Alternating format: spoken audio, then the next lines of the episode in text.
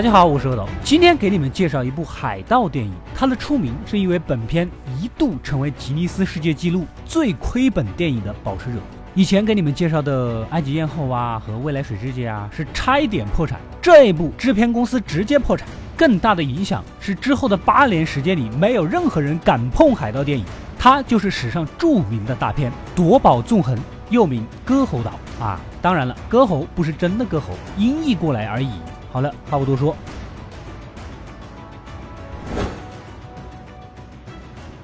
故事发生在一六六八年，我们的女主从小跟随父亲的海盗船啊，在海上呢飘来飘去的打劫商船。她老爸就是海盗船长之一。这一天，父亲跟同胞兄弟，也是海盗船长的三大爷，给抓到了船上，逼问藏宝图的下落。虽然女主及时赶到，趁他们将父亲扔下船的时候接住了老爸，但还是被打中了一枪，估计命不久矣。临死前，父亲呢把自己的船交托给了女主，并让女儿割掉他的头皮。原来呀，他的头皮就是藏宝图，指向了女主爷爷当年亲历的西班牙运金船埋藏的宝藏。藏宝图呢分成了三份，老爸兄弟三人，一个人一块，只有团结才能找到宝藏。但是他们三兄弟已经很久没有来往了。女主新接任船长，当然是有不服的啦。不过看在答应找到后黄金要平分的面子上，大家还是暂且听着。头皮上的文字是拉丁文，随行呢有个描写海盗生活的作家大胖也不认识，就更别提其他目不识丁的海盗了。大家呢只能去港口找找看有没看得懂的文化人。根据打听来的消息，一个专门坑蒙拐骗的老赖罪犯，也就是我们的男主了。他说自己啊懂拉丁文。现在正准备当奴隶拍卖，一来一去几个回合，哪知道一个不识趣的跟乔装打扮的女主啊杠上了，一直在这抬价，直到女主凑过去一刀捅到他的屁股上，这才默默走开。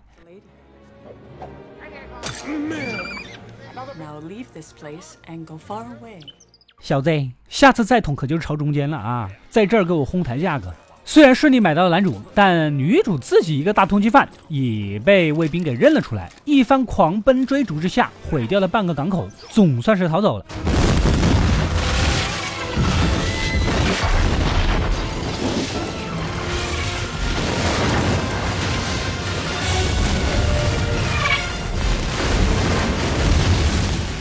两人发现地图上的字啊，根本就不是拉丁文，只是反着写的英文。圣经章节的几句话而已，依然没有坐标信息，那只能看看女主的二大爷手上的地图有没有什么线索了。一路赶到二大爷的酒馆老巢，经过侄女的一番游说，二大爷直接就答应了。正要出门，哪料到有陷阱，三大爷早就在这里埋下了耳目，带着众手下过来抓人。自己亲兄弟都杀过了，三大爷还讲什么情面呢？不给地图就杀人。就在关键时刻，男主悄悄点燃了火药桶，现场一片混乱。三大爷就近抓着自己兄弟索要另一张地图，然而一个不长眼的手下撞了过来。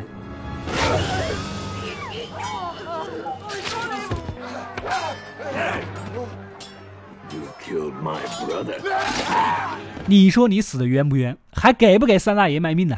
只见二大爷临死前拼命地爬向自己被打破的酒桶，里面有一块木碎片，有字儿，八成就是他手中的拼图了。男主赶紧收了起来。最终，女主的船员们也及时赶到，一堆狂轰乱炸之下，将几个人救了回去。就在离开前，无意间看到了酒馆的牌子，这才了解到，其实圣经多少章多少节的数字啊，就是经纬度嘛。一群人直接扬帆起航，朝着目标而去。女主虽然看起来很无敌，但是腹部啊还是受了枪伤。船上一群大老粗哪会治疗啊？只知道哪儿破了哪儿断了，用个烧热的铁烫上去消消毒就能活下来，哪管你痛不痛科不科学啊？幸好呢，男主会点医术，用比较现代的办法给子弹挖了出来，男女主两人呢才算是真正的走近了一些，情不自禁的亲到了一起。这说明会一门手艺是多么的重要。不过要是我呢，可能直接嘴巴就吸上去。晚上海面刮起了大风，趁女主在上面指挥，男主悄悄地摸到了船长室，用自己捡的那块木头对比。但女主啊早就看到他捡木头的事儿了，神不知鬼不觉的杀了回来，一边用枪指着他，一边吃着趴着蟑螂的面包。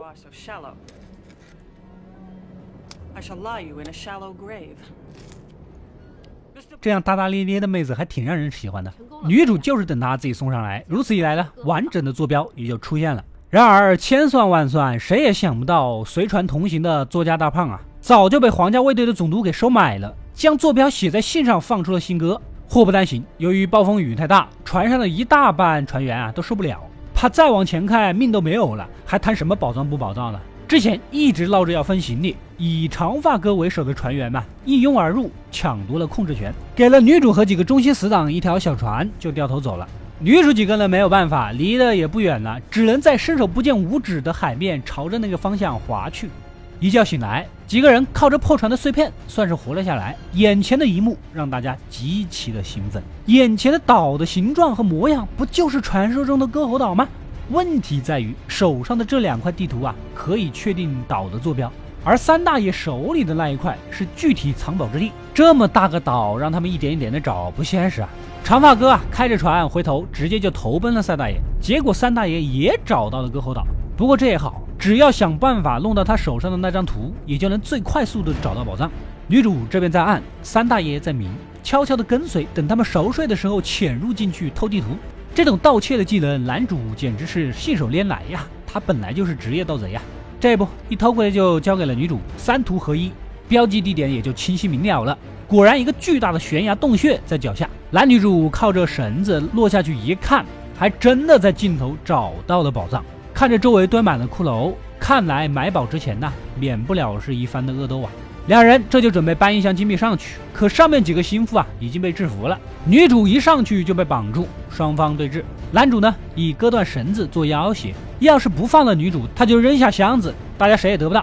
下面这悬崖峭壁捡回来可不是那么简单的事儿啊！没想到三大爷直接就将女主给推了下去，男主怎么可能眼睁睁看他死呢？只能伸手去拉住，但是如此一来，割绳子的刀呢就只能扔了。然后三大爷再将两个人拉上来，不就一石二鸟了吗？果然，你大爷就是你大爷，智商在线呐！此时此刻，两人真正的放下了心中的芥蒂。恰好巨浪打过来的关键时刻，跳了下去，靠着向上的冲击力加上水的高度，竟然没有死。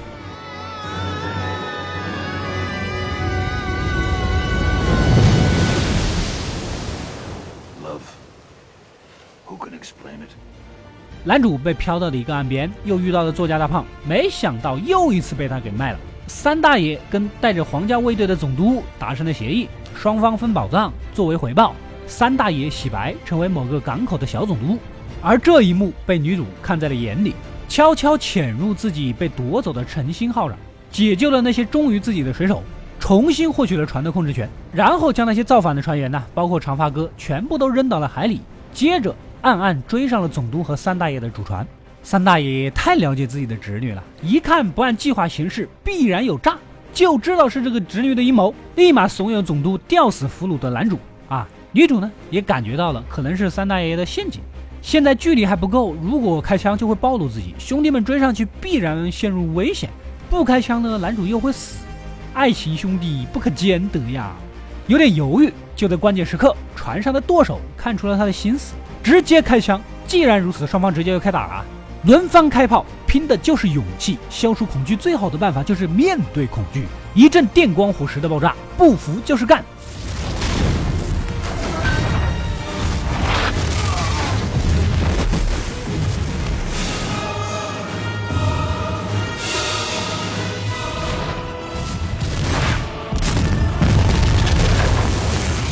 移了近了，再用火枪放一轮。然后扔钩索登船肉搏，双方那打了一个激烈啊！但是女主这边呢，毕竟人少，僵持下去必输，所以她决定直接荡过去，打算拿回金币，再炸掉对方的船，这样对方也就没士气了，势必会投降。男主去偷金币，但被爆炸卡在了甲板下面，女主呢又被三大爷给缠住，叔叔和侄女两人从下面打到翻杆的上面，毕竟女主受过伤。力不能敌，直接被打落下去。不过运气好，掉在了一堆货物上。三大爷爷追着跳了下来，哪知道被女主发现一门大炮，突然点火朝着三大爷射去。三大爷就这么被炮决了。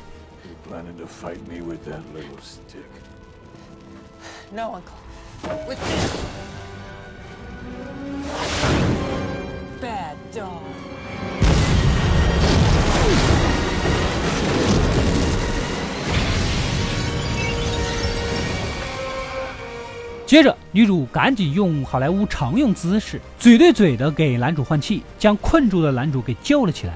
最终，两人在船体爆炸之前跳入海中。那箱金币看似也就消失了。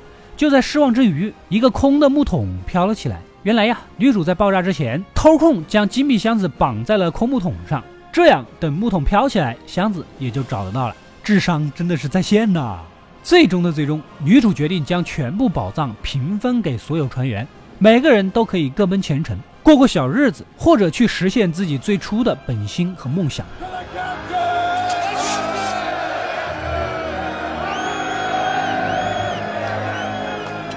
我竟然没有想到，这个片子虽然讲的是海盗，但最后竟然如此正能量啊！故事到这里也就结束了。看我讲完，你们应该也觉得这个片子不错啊！啊，这么热闹，实拍的海战，真实刺激，根本不玩特效糊弄你，完全不吝惜炸药，走到哪儿是毁到哪儿。如此良心之作，怎么会亏钱呢？还上了吉尼斯世界纪录。在一九九五年，全片斥九千八百万美元巨资打造，结果全球的票房是一千零一十七万，相当于你接近了一百万买了套房，第二年只卖了十万，这还没刨开票房分成的钱，直接导致制片公司卡洛克影业破产，然后被米高梅给收购。可这样一部如此精彩的电影，简直堪称女海盗版的《夺宝奇兵》呐！为什么票房这么低呢？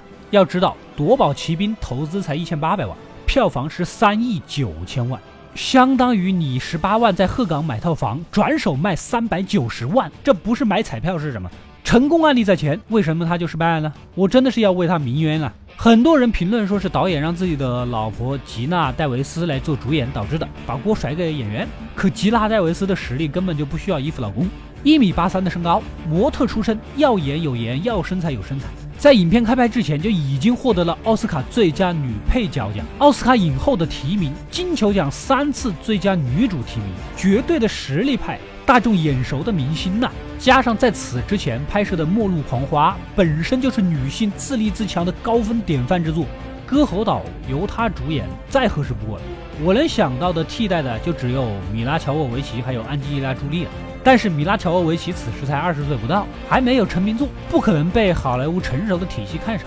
同年龄的安吉丽娜·朱莉也是一样，那个年代独挑大梁的暴力硬刚女明星屈指可数，绝对不是演员的锅。那是为什么呢？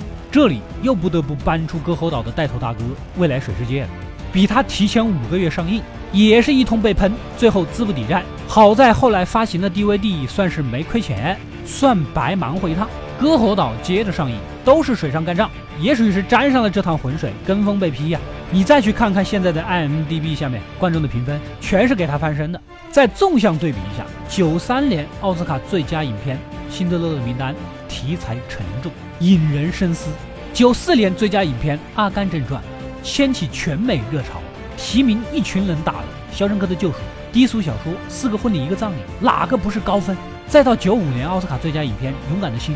陪跑提名的《邮差》《理智与情感》《阿波罗十三号》，要么深沉深刻，要么历史主旋律，要么严肃传记。另辟蹊径的动物电影《小猪宝贝》，让人一把鼻涕一把泪，感动一场。你一个未来水世界和割喉岛在水里打来打去，什么鬼？所以不是他们不好，可能是当时的观众和影评人士口味都给养刁了。电影生不逢时，这么精彩，老少皆宜，正能量放到现在。找个十一假日，咱中国最少也能给你整五亿票房出来吧？歌喉岛的史诗级失败，导致之后八年时间，海盗电影出现了真空期，没人敢拍，没人敢演。也许歌喉岛像加勒比海盗一样，添加一些神鬼元素，可就是另一番结局了。但至少可以说，没有歌喉岛的牺牲，不会有加勒比海盗系列的成功，一下宣泄了多年来观众对海盗题材的热情。但我们还是要铭记歌喉岛。这样一部生不逢时的英雄。好了，如果喜欢本片的小伙伴，就点赞留言支持一下我吧。下次继续给你们推荐那些不为人知的精彩电影。